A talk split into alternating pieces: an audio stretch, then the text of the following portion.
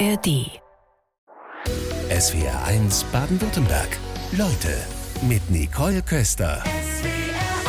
Ich begrüße ganz herzlich Evelyn Roll. Schönen guten Morgen. Hallo, guten Morgen. Sie sind preisgekrönte Journalistin, haben das Hauptstadtbüro der Süddeutschen Zeitung aufgebaut und vorrangig politische Texte und Bücher geschrieben. Was beschäftigt Sie denn gerade? Im Moment beschäftigt mich, mein Buch zu verkaufen. Und danach hoffe ich, dass ich wieder schreibe für meine Zeitung und vielleicht auch ein nächstes Buch. Also da sind viele Pläne angesagt. Wie geht's Ihnen? Gut, danke, dass Sie fragen. Denn das hängt mit Ihrem Buch eng zusammen. Sie haben eine Notoperation überlebt, als ein Aneurysma in Ihrem Kopf platzt. Und das ist das erste Mal, dass Sie über sich schreiben und wie Sie zurück ins Leben gefunden haben. Perikalosa heißt es. Ähm, das ist der Name dieses Aneurysmas. Sie werden wahrscheinlich ganz häufig gefragt, wie war das, als dieses Aneurysma im Kopf platzte? Welche Worte haben Sie dafür gefunden? Ich saß in einer geliehenen Wohnung ähm, in Berlin in der Badewanne, allein in der Wohnung. Ähm, bin so untergetaucht, wie man das macht, mit Nase zu halten zum Haarewaschen. Und als ich wieder auftauchte, dachte ich, uh, das ist etwas heiß hier in diesem Badezimmer. Und dann ähm, hat was geklackt in meinem Kopf. Das hat sich so angefühlt wie eine kleine Kaugummiblase, die platzt und, ähm, und kurz danach war es, als würde sich Lava ergießen in meinen Kopf und ein unfassbarer Schmerz. Wirklich schlimmer Schmerz. Auf der Skala von 1 bis 10 würde ich 15 sagen. Mhm. Später war ich dann auch ganz beruhigt, dass die Ärzte das ähm, Vernichtungskopfschmerz nennen. Das ist ein Symptom, an dem die das erkennen, was passiert ist. Ähm, genauso fühlt sich das auch an. Mm, ich ähm, habe es irgendwie geschafft, aus dieser Badewanne rauszufallen, über die Reling zu klettern, mein Telefon zu erreichen, was ähm, in der Nähe lag. Und ich wusste, wenn ich nochmal auf Wahlwiederholung drücke, kann ich meinen Mann anrufen, der in Bayern war. Und dem habe ich, was glaube ich sehr gut war, gesagt, es ist etwas in meinem Kopf geplatzt. Und das hat er überall erzählt, wo er dann angerufen hat, Notarzt, Feuerwehr, Freundinnen, die Kneipe in dem Haus und zum Glück auch unsere Hausärzte. Und so konnte ich dann gerettet werden. Diese Rettungsaktion, das hat ja auch erstmal gedauert, denn jemand musste in die Wohnung erstmal einbrechen. Wie war ja. das? Also man hat dann in so einer Extremsituation kein Zeitgefühl. Also ich habe dann irgendwie das, diesen Anruf geschafft und kurz danach konnte ich nicht mehr sehen. Ich bin dann wie blind geworden und der Schmerz blieb. Nach meiner Erinnerung war ich nicht ohnmächtig. Und dann habe ich gehört, dass Leute kommen ähm, eine Tür aufbrechen. Habe aber dann auch gehört, die brechen die falsche Tür auf, weil das eben eine geliehene Wohnung war. Und ähm, dann hörte ich, dass sie wieder zurückkommen und haben irgendwie, es hörte sich an, als würden die mit so einem Rambock ja. die Tür aufbrechen. Und dann war um mich herum alles voller Menschenstimmen. Und dann ist so, wie offenbar so eine Rettung geht, dann habe ich gemerkt, jemand fummelt an meinem Arm rum und legt mir eine Manschette an und legt irgendwas auf meinen kleinen Finger und die Stimmen ähm, des Hausarztes habe ich erkannt. Der hatte seine Frau mitgebracht und die hat dann erstmal über mich eine Decke gelegt, was super angenehm war, weil halt all diese fremden, polternden ja. Männerstiefel konnte ich hören. Dann haben sie mich da auf so einer Bar offenbar die Treppe runtergetragen und das erste, woran ich mich wieder erinnere, ist, dass ich dann in einem in einem Krankenwagen lag. Die Klappen waren auf. Ich konnte erkennen, wir sind auf der Straße. Und dann sagte irgendjemand, ich muss ja jetzt, Ihnen jetzt mal einen Zugang nähen und gebe Ihnen eine ähm, Betäubungsspritze. Und dann konnte ich sprechen und sagen, lokale Anästhetika vertrage ich nicht. Dann hat er gesagt, das glaube ich jetzt nicht.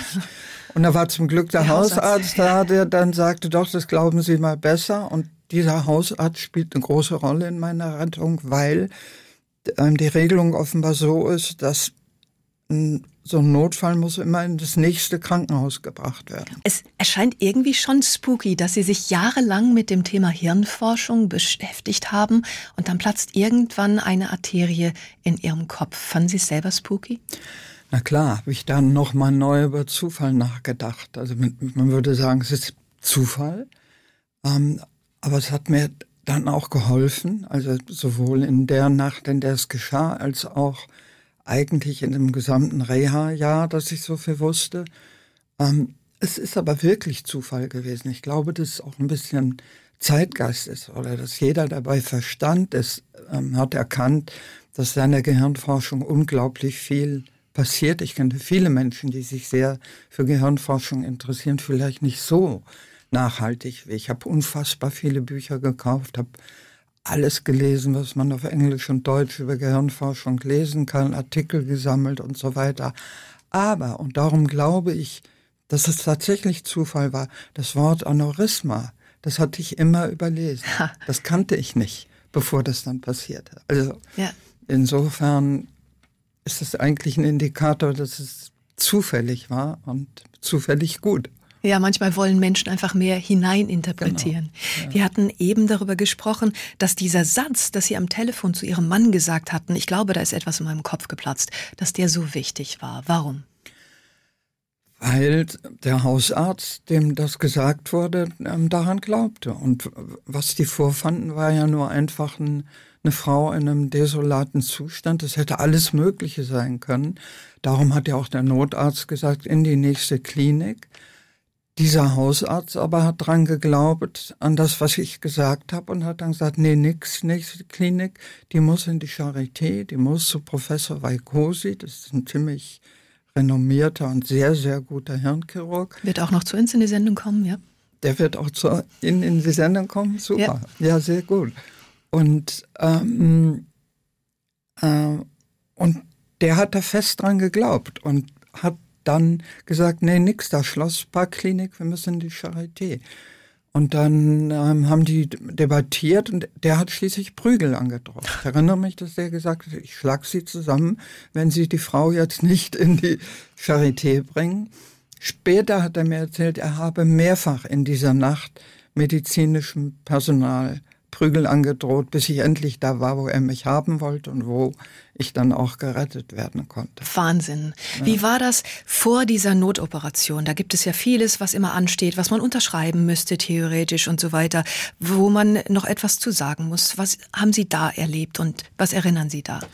Also auch da erinnere ich mich gut. Ähm, ähm, diese, diese Notoperation war am nächsten Morgen. Und da war auch mein Mann schon inzwischen aus Bayern wieder angekommen. Und ich erinnere mich, dass der Professor alles aufsagte, was passieren kann. Also er sagte, wenn wir das nicht machen, sterben Sie. Sie haben eh Glück, dass Sie hier sind und wir miteinander reden können. Wenn ich das aber mache, das sitzt an einer ziemlich blöden Stelle und kann es passieren, dass Sie denken und Sprechen verlieren, was was ich grauenvoll fand. Ja. Und dann fand ich mich selber ziemlich cool, dass ich in dieser Notsituation gesagt habe, so jetzt gehen mal alle raus, bis auf meinen Mann und den Professor. Und dann habe ich dem gesagt, ähm, wenn das passiert, denken oder sprechen oder beides verliere ich, dann müssen Sie mir jetzt versprechen, dass Sie mich gar nicht mehr wieder aufwachen lassen. Hat er das gemacht? Und dann hat er mich mit seinen schönen blau-grauen Augen angeguckt. Das ist ein sehr attraktiver junger Mann, dieser Professor ähm, und hat gesagt, die, ähm, wir sind gewohnt, sowas differenziert zu betrachten. Und das habe ich so als Einverständniserklärung genommen. Und mein Mann hat auch genickt und war ganz grün im Gesicht, so dass ich wusste, er wünscht sehr, dass das nicht eintritt. Später habe ich ihn dann, den Professor, gefragt, was er eigentlich gemacht hätte. Ähm, und ob er dann, der macht ja die Schädeldecke auf und operiert tief unten im Gehirn, ob er dann einfach noch ein bisschen drin rumgemetzelt ja. hätte. Und da sagt er, nein, das auf gar keinen Fall. Aber es hätte uns nachher auf der Intensivstation immer bei Entscheidungen sehr geholfen, wenn wir gewusst hätten, dass sie das nicht wollen. Man kann ja wiederbeleben, künstlich beatmen und allen. Das hätten sie dann wahrscheinlich nicht gemacht. Evelyn Roll ist heute Vormittag bei uns. Sie haben eine Notoperation überstanden, nachdem eine Arterie in Ihrem Gehirn geplatzt war, hatten sich vorher schon intensiv mit dem Thema Hirnforschung beschäftigt und wir wollen darüber sprechen, welche Rolle Musik für unser Gehirn spielt. Das haben Sie am eigenen Körper festgestellt. Inwiefern? Also Ich hatte die Angewohnheit, in all diesen vielen Büchern, die ich über Gehirnforschung besitze, immer als erstes hinten im Schlagwortverzeichnis nach Musik zu gucken, weil mhm. das besonders interessant ist, ja. weil man auch, wenn man ein Gehirn sieht, das sich mit Musik beschäftigt, also hört, sind ganz, ganz viele Bereiche aktiv und bei jemandem, der Musik macht, noch mehr. Mhm. Und wenn man sie obduzieren würde, dann könnte heutzutage man nicht sehr viel feststellen. Man könnte nicht sagen, die ähm, war Radiomoderatorin, ja. aber wenn sie Musiker werden, das kann kann man sehen, weil dann dieses Corpus callosum besonders dick ist. Also das wusste ich alles. Ähm, und dann gab es in der Reha ähm, eine für mich etwas demütigende Situation. Ich war also auf der rechten Seite noch etwas gelähmt und das zitterte und ich musste mir dann in so einer Ergotherapie mit einer Frau, die noch ärmer dran war als ich, so Klötzchen zuschieben. Wir mhm. sollten die Hände so am Tischrand so ja. bewegen, dass so und dann schlitterte mein Klötzchen darüber und fiel runter und ihres und fiel runter und ich fand es unfassbar mhm. demütigend. Das war auch in so einem Raum, der sah aus wie eine Kita für Erwachsene. Ja. Und da war das erste Mal in diesem ganzen langen ähm, Heilungsprozess, dass ich da wieder rausgegangen bin und mein, mit meinem Rollator zum Aufzug gegangen, um auf mein Zimmer zu fahren und gesehen habe, dass Tränen auf meine Hände tropften. So hat mich das gekränkt und dann, das war aber offenbar auch gut, weil dann bin ich auf mein Zimmer gegangen, habe richtig geheult, kam die ganze die ganze Not, die ich erlebt hatte, mal endlich aus mir raus. Und dann habe ich beschlossen, am nächsten Morgen ähm, zur Klinikleitung zu gehen und denen vorzuschlagen, dass ich nicht mehr Ergotherapie mache, sondern Klavier üben darf. Ich hatte gesehen, dass die da so einen Mehrzweckraum hatten, da stand ein kleiner Flügel drin. Und das habe ich denen vorgeschlagen und habe auch gesagt, ich glaube, dass das für die Heilung meines Gehirns besonders gut ist. Fanden die sofort auch. Und das hat dann psychologisch aber auch meinem Gehirn geholfen. Also ich glaube, dieses Musiküben hat meinem Gehirn geholfen zu regenerieren.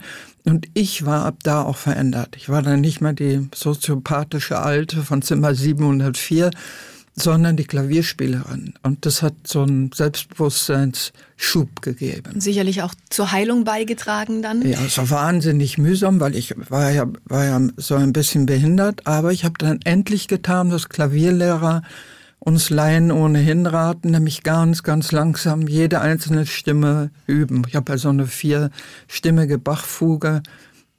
Erst mit der rechten Hand die eine Stimme einen Tag lang und dann die nächste, so wie man das eigentlich üben soll. Und ich glaube, dass ich seitdem auch erst richtig verstanden habe, was Bach da macht.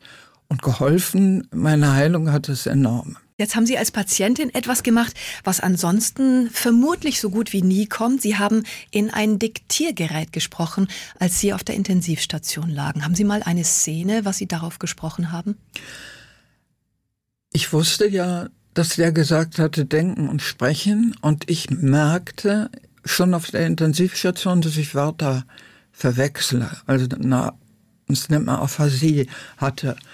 Und ich wusste durch mein Lesen von Gehirnbüchern, ähm, dass ich das durch Üben bekämpfe. Dann gab es eine hinreißende ähm, Schwester dort auf der Intensivstation, die meinem Mann gesagt hat, bringen Sie ihr mal das Parfum mit, weil die hier so nackt immer unter all diesen Kabeln liegt. Das wird ihr ein bisschen Privatsphäre geben. Ähm, und dann habe ich gesagt, wenn du das machst, bring mir auch mein kleines ähm, Diktiergerät mit und habe von da an immer ähm, überprüft, ob ich noch sprechen und denken kann. Und habe, weil ich so etwas hatte, was Ärzte einen Durchgang nennen, also vier Tage lang war ich vollkommen psychotisch. Da habe ich kompletten Quatsch aufgesprochen. Mm, aber ich, aber ich habe auch ganz normal ähm, versucht zu sagen, das heißt Zahnbürste und nicht Brot. Also ich habe man das, ich habe das dann nachher abgehört.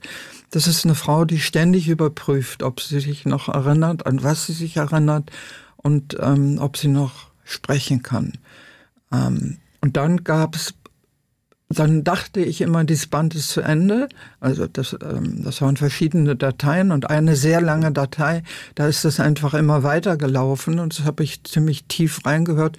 Da hört man nur die Geräusche auf der Intensivstation. Es hört sich an wie ein Spielcasino, weil es immer bimmelt und klingelt und mir hat da auch keiner gesagt, dass das die Signale von allen Patienten sind. Ich dachte immer, diese ganze Piepsen, Jingeln und dann war, hatte ich auch noch offenbar die Nachttopfwaschanlage vor meiner Tür, die habe ich auch noch immer gehört, konnte es aber alles nicht zuordnen. Ich lag ja da ähm, und dachte im Übrigen, ich bin in einem Schneewittchensarg, weil ich sah immer nur die Glaswand, die ich an den Füßen hatte ja. und ein Gehirn neigt dazu, ähm, Sachen zu vervollständigen. Also da ist Glas, also war überall Glas. Ihr Schädel war ja komplett aufgesägt worden. Also ja. den Kopf konnten Sie vermutlich lange Zeit gar nicht bewegen, Nein, oder? Ich konnte nicht, also ich konnte sogar die Augen auch nicht so weit nach links und rechts bewegen, wie wir das normalerweise können, weil das unglaublich ähm, wehtat.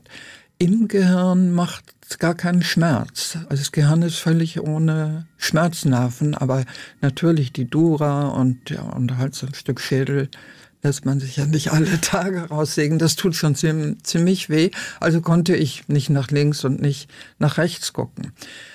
Ähm, das habe ich dann alles wieder vergessen. Ähm, bis ich dann angefangen habe, dieses Buch zu schreiben und dachte, um das gut beschreiben zu können, wie das da so ist auf so einer Intensivstation, lasse ich das jetzt einfach mal bis zu Ende durchlaufen. Ich hatte es irgendwann mal vorgespult und gemerkt, dass ich offenbar eingeschlafen war, immerzu nur dieses Geräusch. Und am Ende weckt mich jemand und bereitet mich für eine nächste kleine OP vor und sagt, wenn diese Angiografie auch in Ordnung ist, kommen Sie auf die Normalstation. Jetzt habe ich es durchlaufen lassen, um mich da rein zu versetzen. Und dann gab es interessanterweise ein Gespräch mit Gott, an den ich gar nicht glaube. Also die Frau, die da liegt, die ich bin, die atmet ganz schnell und hechelt und sagt sowas wie, ähm, ähm, lieber Gott, lass es bitte aufhören. Ähm, und dann ist Pause so dass ich dann beim Hören gedacht habe, jetzt antwortet der Gott, an den ich gar nicht glaube, offenbar was. Und dann sagt die Frau, die ich bin, ähm, doch, aber du hast es selber gesagt. Und das habe ich mit unglaublichen Herzklopfen angehört, weil das mein ganzes Bild von mir selber wieder in Frage gestellt hat, weil ich mich ähm, als Agnostiker bezeichnen würde. Haben Sie eine Erklärung gefunden? Ja, ich glaube schon. Ich glaube, dass, ähm, dass nichts wirklich weg ist im Gehirn. Und ich war ein sehr gläubiges Kind. Ich bin ähm, evangelisch erzogen worden mit allem Konfirmationen, allem drum und dran. Fand als Kind Jesus super, was der da alles macht. Ähm, Wasser zu Wein verwandelt, das Gerechtigkeitsgefühl, das hatte meine Lieblingsszene, war immer, wie er die aus dem Tempel jagt, die da alle nur ihre Geschäfte machen wollen. Also ich fand den, fand den toll. Gott fand ich irgendwie ein bisschen seltsam immer und ein bisschen streng und wusste immer nicht. Niemand konnte mir beantworten, ob der mich immer sieht, auch wenn ich schlafe. Und ähm, dann habe ich es weggeworfen, den ganzen Glauben weggeworfen, als mein Bruder mir erklärte, dass es keinen Nikolaus, kein Christkind und auch keinen Osterhasen ja. gibt. Und dann habe ich gedacht, ah, alles nur für Kinder, wie schade. Und damit habe ich meinen Glauben verloren. Ja, inwiefern haben Sie sich als Mensch durch die geplatzte Arterie in Ihrem Kopf und die anschließende Notoperation verändert? Darüber wollten wir sprechen. Ich habe auf der Intensivstation sehr viel über meine Kindheit nachgedacht. Ähm, das tun offenbar Menschen, die lange irgendwo einsam auf einer Intensivstation liegen. Und in meinem Fall sind mir sehr viele Fragen gekommen, ähm, Dinge, wo ich dachte, das, das kann so nicht gestimmt haben oder eine bestimmte Brücke an einer bestimmten Talsperre, ähm, auf der ich immer gefroren habe, wenn wir darüber gefahren sind.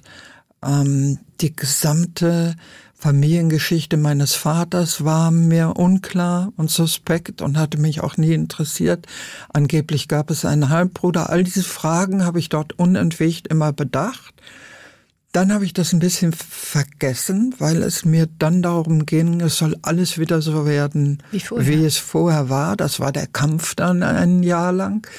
Ähm, und dann sind verschiedene Dinge passiert, die ich im Buch auch erzähle, die mich dazu gebracht haben, nein, es ist ganz anders. Jetzt habe ich ein neues Leben. Ich, ähm, jetzt geht es überhaupt nicht darum, dass alles wieder so wird, wie es war, sondern alles muss anders werden. Und vor allem muss ich diese Dinge, die ich mir auf der Intensivstation geschworen hatte, mich drum zu kümmern, das zu recherchieren, das muss ich jetzt wirklich machen. Und dann bin ich losmarschiert ähm, im Grunde genommen war also dieses Aneurysma nur der Einstieg in die Recherche. Frau Roll, ich muss Sie ganz kurz habe. unterbrechen. Oh. Merken Sie sich den Gedanken, wir müssen auf die Straße, Vorsicht, ein Falschfahrer ist auf der B33 Konstanz Singen unterwegs.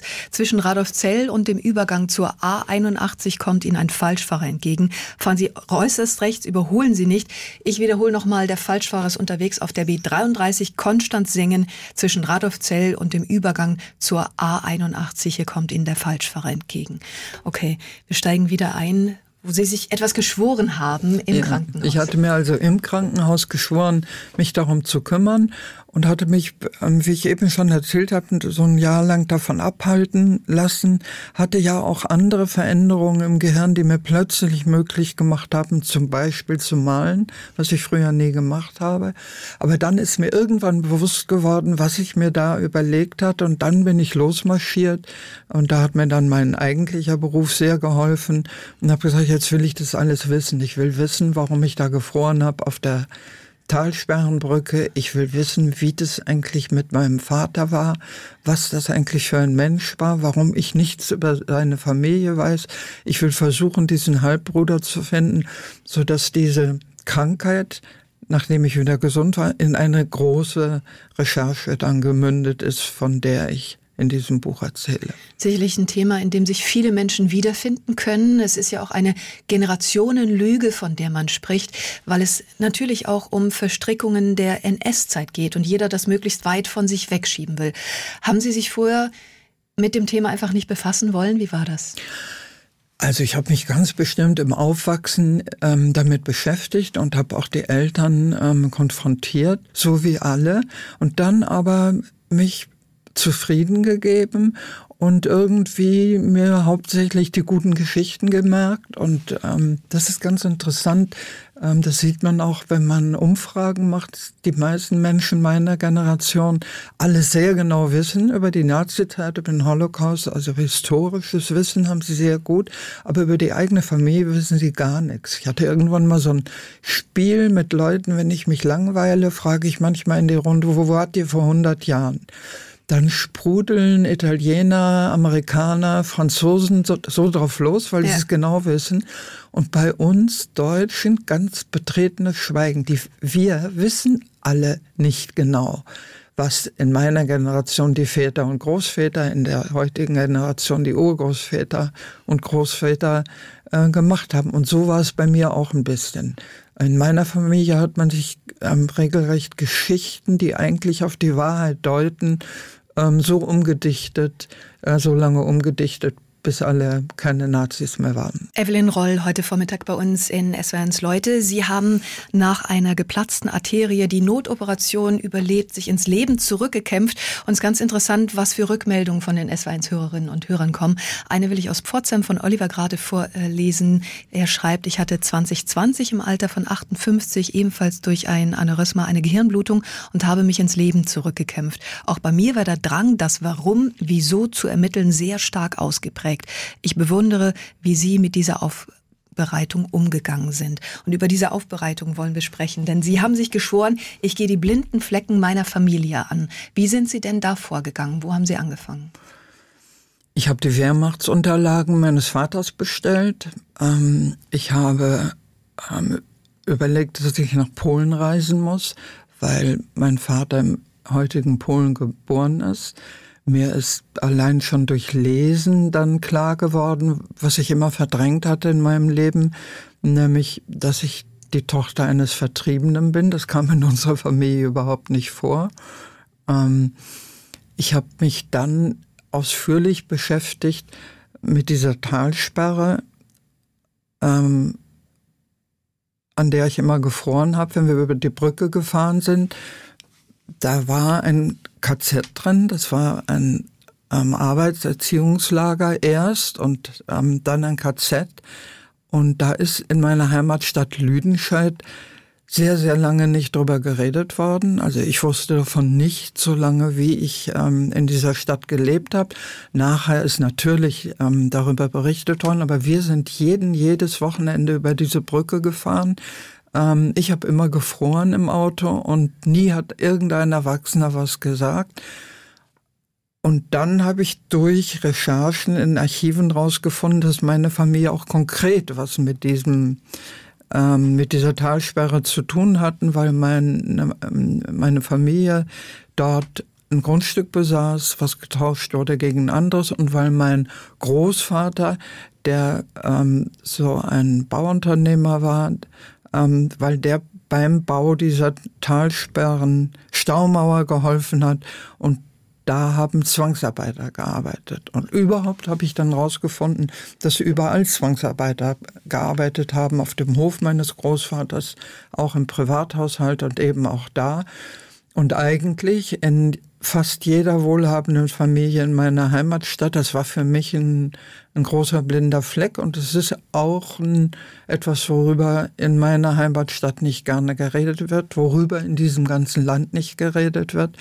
Ich glaube, dass all diese Dinge, die ich dann herausgefunden habe über die Generation meiner Eltern und Großeltern, über meinen Halbbruder, über was es bedeutet, ähm, aus einer vertriebenen Familie zu kommen, dass es um mich rum fast alle Menschen meiner Generation betrifft. Das ist mir dann immer klarer geworden, dass es zwar eine individuelle Geschichte ist, aber dass es eigentlich der Hintergrund ist, auf dem die Boomer und die etwas davor so ihr Leben sich zurechtlügen. Wir haben gerade darüber gesprochen, dass Sie Ihre Familiengeschichte aufgearbeitet haben, Verstrickungen mit der Nazizeit. Jetzt ist die Frage, wie ein Umgang damit aussehen kann. Also junge Menschen, die sagen, naja, ich trage keine Verantwortung dafür, was Generationen vor mir getan haben und dennoch aufklären und erinnern. Was kann ein guter Umgang sein? Ich glaube, das muss jeder für sich selber herausfinden. Es wird ähm, historisch ist genug aufgeklärt, ähm, aber ich, in jeder Familie ist nicht aufgeklärt. Und ich glaube, es muss sich jeder klar machen, dass er die Verletzung ähm, in sich trägt, dass er auch die Taten in sich trägt, die seine Vorfahren gemacht haben. Und wenn man sich das erstmal klar macht, ähm, dann heilt was und dann gibt man es nicht noch an die eigenen Kinder weiter. Also ich glaube, bei mir es gibt Sachen in mir, die sind, passen überhaupt nicht zu mir. Zum Beispiel bin ich wahnsinnig untreu, wenn ich eine Stadt wechsle. Dann will ich nichts mehr mit den Leuten, mit denen ich dort befreundet war, zu tun haben, was null zu mir passt. Das nenne ich meine vertriebenen Krankheit. Seitdem ich äh, mich mit der Geschichte meines Vaters beschäftigt habe, nenne ich das so und verstehe, was ich da mache, nämlich ähm, Rilke sei einem Abschied voran, also den Schmerz vermeiden wollen, wieder vertrieben zu werden, am besten, indem man selber vorher schon vergisst. Da ist die Frage, ist das wirklich so oder spielt uns da unser Gehirn vielleicht wieder einen Streich, dass wir Erklärungen für Verhalten haben wollen? Also es gibt ja eine Wissenschaft, die sich damit beschäftigt. Was ist da wissenschaftlich wirklich belegt? Das kann man, ähm, also wissenschaftlich belegt ist, dass sie Traumata, die ihre Vorfahren erlebt haben, in sich haben. Das ist epigenetisch ist das inzwischen nachgewiesen. Darum ist es nützlich zu wissen, was die haben. Ich hatte als ähm, ähm, Putin die Ukraine überfallen hat, hatte ich so ein Gefühl von so einem kollektiven Schock im Land. Wir hatten ja andere Kriege auch schon, auch schon Kriege, die relativ nah waren. Aber hier glaube ich, dass selbst bei Menschen, die die Geschichten ihrer Großeltern gar nicht kennen, diese Namen der ukrainischen Orte was angetriggert haben, nämlich die irgendetwas in ihren Körpern hat sich daran erinnert, dass dort der Großvater gemordet hat oder ermordet worden ist oder beides. Und das hat diese Überreaktion hm, ausgelöst. Das hat sich angefühlt wie so ein kollektiver Flashback. Und da kann die Wissenschaft inzwischen schon nachweisen, dass wir das in uns tragen. Betrifft das andere, aktuellere Krisen ebenfalls und unseren Umgang damit? Keine Ahnung, aber ich kann Ihnen vielleicht davon erzählen, dass Corona mir ähm, dazu verholfen hat, was eigentlich mit meinen Eltern los war. Also unser Narrativ war ja bisher immer, die haben geschwiegen, diese Menschen, die den Zweiten Weltkrieg erlebt haben, oder wie mein Vater Soldat in diesem Krieg war.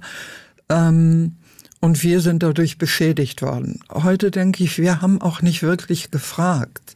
Man geht als Kind da nicht hin, wo man merkt, es gibt einen unglaublichen Schmerz. Das tun Kinder ähm, nicht. Die Scham, die Sie auch ansprechen, die ist spürbar. Genau, die Scham ist spürbar. Und ich habe dann, als das bei uns losging mit ähm, Pegida, Brexit, ähm, eine ähm, Nation nach der anderen ähm, geht an die Autokraten, ähm, habe ich irgendwann mal mit meinem Mann auf der auf dem Balkon gestanden und unten sind die marschiert und der wollte Eier holen und runterwerfen. Und da habe ich auf einmal gedacht, jetzt verstehe ich, was meine Eltern mir eigentlich sagen wollten, wenn wir gefragt haben, warum habt ihr Adolf Hitler nicht aufgehalten? Die haben sich so gefühlt, wie wir uns heute fühlen. Die haben gesagt, wir sehen sehr genau, was passiert, aber wir wissen nicht, was wir dagegen tun können. Sie sind politische Journalistin. Ja. Was sagen Sie denn jetzt? Sie haben das Beispiel Corona gerade genannt. Braucht es da einen Untersuchungsausschuss, der lückenlos aufklärt? Also ähm, ähm Corona das, ich möchte das auf keinen Fall gleichsetzen, Corona und, ähm, und den Zweiten Weltkrieg. Aber die Mechanismen, die wir jetzt erleben, sind ähnlich, nämlich es ist vorbei, wir reden nicht mehr drüber. Und das beschädigt alle Beteiligten. Ja, deswegen wäre ich dafür, es wäre sehr viel besser, wenn nochmal das alles aufgearbeitet würde. Ich weiß nicht, ob in einem Untersuchungsausschuss, aber auch wir Medien könnten mehr machen. Es ist ähm, vorbei, aber nicht aufgearbeitet. Und die die interessanterweise, ich weiß nicht, wie es Ihnen geht, ist ja auch privat so. Es ist vorbei, wir wollen nicht mehr drüber reden. So ähnlich Dennoch ist das Menschen auch gewesen. Betroffen. Ja, ja, so ist es da auch gewesen. Meine Güte, die haben das alles überlebt. Die hatten Schuldgefühle äh, gegenüber den vielen, vielen, die nicht überlebt haben. Und deswegen haben sie nicht mehr drüber geredet. Redet bei uns jemand über die, die gestorben sind an Corona? Höre ich nicht. SWR1 Leute, heute Vormittag mit Evelyn Roll. Über Träume haben wir nämlich gerade gesprochen. Sie haben angefangen, nach Ihrer Hirnoperation Ihre Träume zu notieren. Was haben Sie denn zuletzt aufgeschrieben? Eigentlich habe ich das mein ganzes Leben schon gemacht. Das zieht sich wirklich durch. Ich war auch gefürchtet in meinem Germanistikstudium als die Kafka-Expertin, die immer versucht hat nachzuweisen, dass Kafka in vielen Kurzgeschichten nichts anderes gemacht hat, als seine Träume aufzuschreiben. Davon bin ich heute noch überzeugt. Ich weiß nicht, ob ich die Germanistik davon überzeugen konnte. Ich finde das interessant, Träume aufzuschreiben. Ich finde auch interessant, diese Gehirnforschung, noch ganz, ganz wenig weiß, warum man eigentlich träumt. Früher wurde ja immer gesagt, das Unterbewusstsein verarbeitet da, was die neuesten Thesen sind. Ähm, man träumt nur, damit in der langen Dunkelheit, die ja in der Vorevolution noch viel länger war als heute, wo wir Lampen haben, damit die Areale in den ähm, Augen ähm, und Sehen vorkommen im Gehirn, damit die nachts nicht gekapert werden von anderen Gehirnregionen. Das ist so nach meiner Kenntnis gerade die neueste These. Die Wahrheit ist, sie wissen es nicht. Und das ist super interessant. Jetzt haben Sie die Frage nach dem vergangenen Traum ganz äh, geschickt umschifft. Ist es zu persönlich? Sie müssen es nicht beantworten. Also mir fallen jetzt gerade leider nur Träume ein, die ich ungern erzählen möchte. ja. Das ist immer einfach ja. so. Ein ja. Traum, den möchte ich gerne ansprechen, denn den machen Sie öffentlich in Ihrem Buch. Der kam immer wieder nach der Hirnoperation. Und zwar, Sie nennen ihn Mogli. Vielleicht wollen Sie uns das erzählen, ja. weil der Traum hat sich dann verändert. Es ist in der Zeit, in der ich da auf der Intensivstation lag, ein guter Freund schwer krank geworden, der äh, Filmkritiker Michael Alten, den ich äh, Mogli nenne und der ist gestorben. Und in meiner Nachbearbeitungszeit habe ich immer, immer, immer wieder geträumt, dass ich mit ihm auf einem bestimmten Balkon in Bayern sitze und er mir immer wieder sagt, wieder interessanterweise Jesus-mäßig sagt, ich bin für dich gestorben, mach jetzt bitte was daraus. Und ich dann immer schweißgebadet aufgewacht bin mit großen Schuldgefühlen, ähm, mit diesem Gefühl, der ist ähm, für mich gestorben und ich mache nichts draus. Ähm, auch dieser Traum hat dazu beigetragen, dass ich dann losgezogen bin zu recherchieren, was eigentlich in meiner Kindheit und mit meiner Familie los war. Ähm, und da habe ich mich lange mit beschäftigt, ob ich diesen Traum nicht irgendwie künstlich umändern kann. Dazu gibt es auch Literatur, dass man sich vornehmen muss, ein luzider Träumer zu werden. Ähm, das ist mir aber alles nicht gelungen.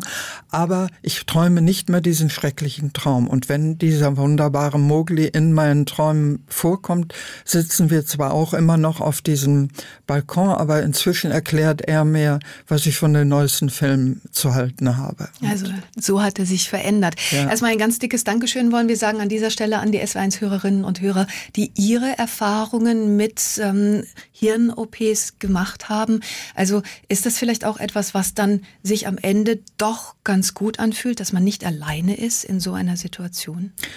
Ja, obwohl, wenn ich jetzt sehe, was hier ähm, einläuft an, an Hörerreaktionen, denke ich, ja, das sind die Glücklichen wie ich, die reagieren können. Und die Prozentzahlen von denen, die aber gar nicht mehr reagieren können, an die könnten wir vielleicht auch mal denken. Absolut, denn die haben keine Stimme mehr. Genau. Sie haben sich etwas vorgenommen, eine sogenannte Löffelliste. Das kennt man, die Dinge, die man machen möchte im Leben. Was haben Sie alles schon gemacht? Naja, ich habe diese Recherche gemacht. Ich habe ähm, die meine Familiengeschichte aufgearbeitet und ich habe als Beifang ähm, eine neue Familie gefunden. Ich habe 42 neue Verwandte gefunden, ähm, die ich alle wahnsinnig nett finde, mit denen ich außer verwandt auch noch befreundet bin, die mir immer gefehlt haben, ohne dass ich wusste, dass sie mir fehlen. Ähm, mit einer davon bin ich richtig eng, würde ich sagen, ist eine beste Freundin geworden. Das ist praktisch ein großes Geschenk, was ich mir gemacht habe. Ähm, insofern war dieser Punkt auf der Löffelliste, nämlich all diese Dinge zu recherchieren und darüber ein Buch zu schreiben, das war schon mal ganz gut. Aber da standen noch andere Sachen drauf und stehen auch noch Sachen drauf. Zum Beispiel wollte ich einmal in einer Kirche Orgel spielen. Daraus ist dann geworden, dass ich etwas häufiger in einer Kirche Orgel spiele und auch Orgelunterricht genommen habe und auch wieder ein Beitrag zu dem für mich noch immer ungelösten Thema Zufall ähm, weil ich habe dann den Schlüssel von einer Kirche in meiner Nachbarschaft bekommen, in der ich üben darf, Trinitatis in Charlottenburg, und habe auf meiner letzten Reise in meine Heimatstadt ähm, im Internet gefunden, dass die Christuskirche in meiner Heimatstadt eine Kopie von dieser Kirche ist, was auch wieder komplett irre ist, dass ich mir genau ähm, auf der ganzen Welt eine Kirche aussuche, die die Nachbildung meiner Kinderkirche ist, in der ich noch so heftig geglaubt habe. Also das ist ganz faszinierend zu lesen. Es treffen sich so viele Bereiche wie die Hirnforschung, dann unsere Generationen- und Ahnenforschung und ihre persönliche Geschichte. Also sehr zu empfehlen, Perika Loser und Evelyn Roll. Herzlichen Dank für den Besuch. Ich bedanke mich auch. SWR 1 Baden-Württemberg. Leute, wir nehmen uns die Zeit.